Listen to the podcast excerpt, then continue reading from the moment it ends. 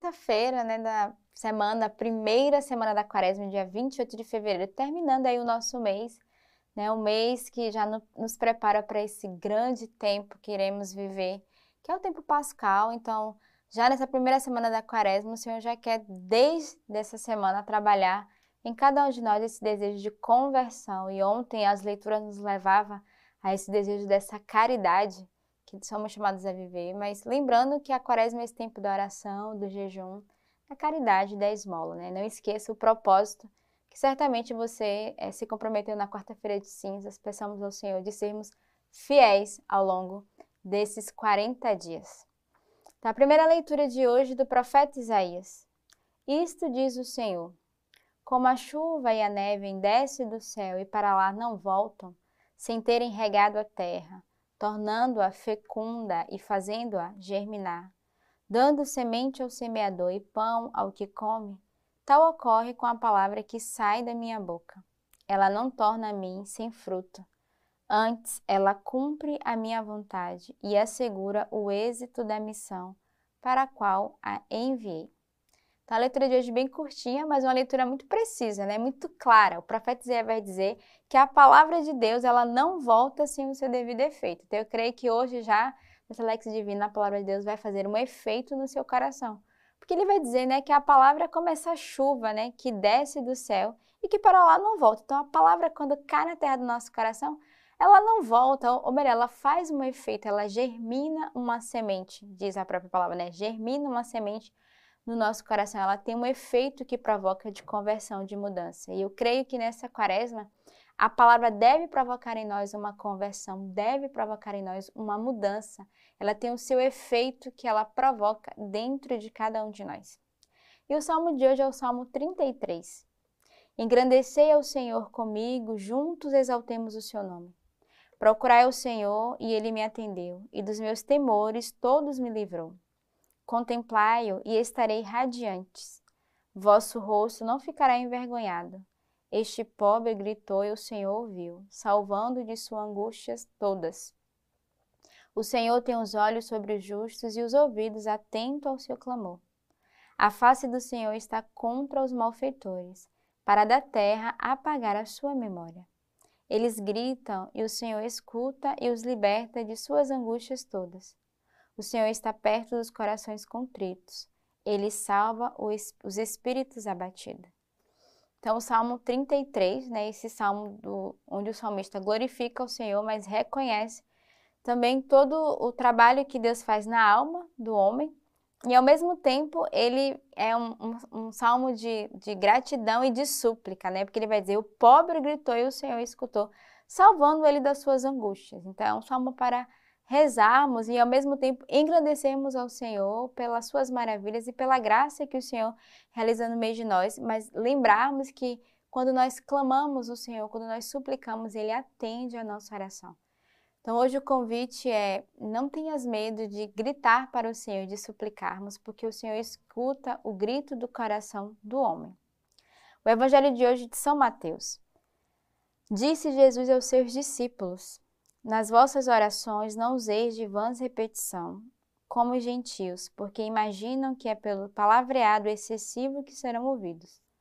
Não sejais como eles, porque o vosso Pai sabe do que tendes necessidade, antes de lhe pedirdes. Portanto, orai desta maneira: Pai nosso que estais no céu, santificado seja o teu nome.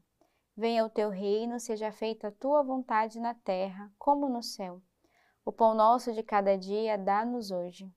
E perdoa-nos as nossas dívidas, como também nós perdoamos aos nossos devedores. E não nos exponhas à tentação, mas livra-nos do maligno.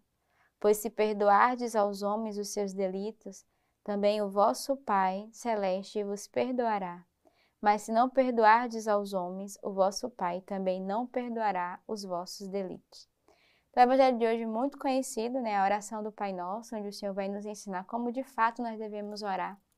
Mas ele vai terminar essa oração fazendo uma exortação a cada um de nós, né? Aos homens. Se você perdoar aos homens, você será perdoado, mas se nós não perdoarmos aos homens, nós não seremos perdoados por Deus. Então, eu creio que a oração do Pai Nosso é essa oração do perdão, mas essa oração também que nos liberta de toda a mágoa do nosso coração, de todo o rancor. E o Senhor, hoje, através desse evangelho, vai nos exortar a dizer: dá o perdão ao teu irmão. Então, talvez a, essa semana da quaresma seja uma semana do perdão. Já iniciamos a primeira semana é, pedindo perdão e reconhecendo aqueles que nós ferimos, porque se há no nosso coração um rancor, se nós não perdoamos, Deus não nos perdoará. Não porque Ele é um Deus vingativo, mas porque o Senhor precisa, se utiliza de nós e Ele quer nos mostrar que nós não podemos é, perdoar o irmão se nós não temos um coração é, puro, né? um coração que reconhece. E é bonito porque a própria palavra vai dizer: se perdoardes aos homens os seus delitos, também o vosso Pai vos perdoará. Ou seja, à medida que nós perdoamos o outro, nós seremos perdoados por Deus. Mas, se não perdoardes aos homens, o vosso Pai também não perdoará os vossos delitos.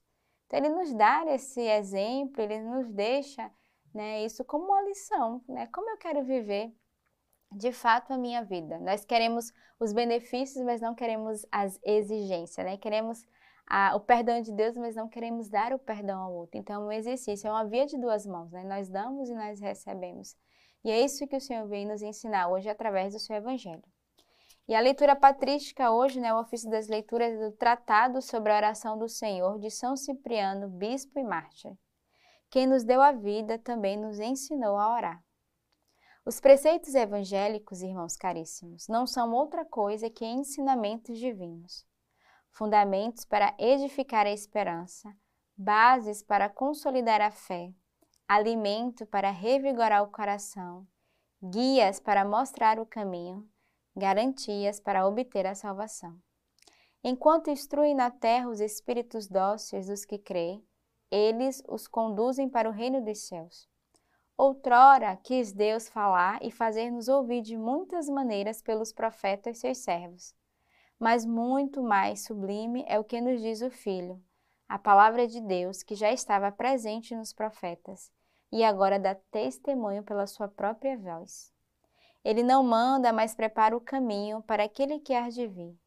Mas vem ele próprio mostrar-nos e abrir-nos o caminho para que nós, outrora cegos e imprevidentes, errantes nas trevas da morte, iluminados agora pela luz da graça, sigamos o caminho da vida, sob a proteção e guia do Senhor.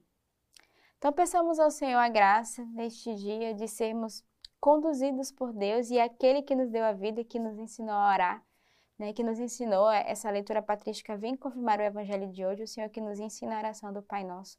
Peçamos essa graça nesse dia, né? Que essa oração seja a nossa oração diária, uma oração de gratidão, uma oração de perdão, mas também uma oração de súplica. Através do Pai Nosso, nós nos unimos cada vez mais a Deus. Então, que nesta terça-feira comecemos bem essa semana, nesse desejo ardente da escuta da Sua palavra. Que Deus os abençoe.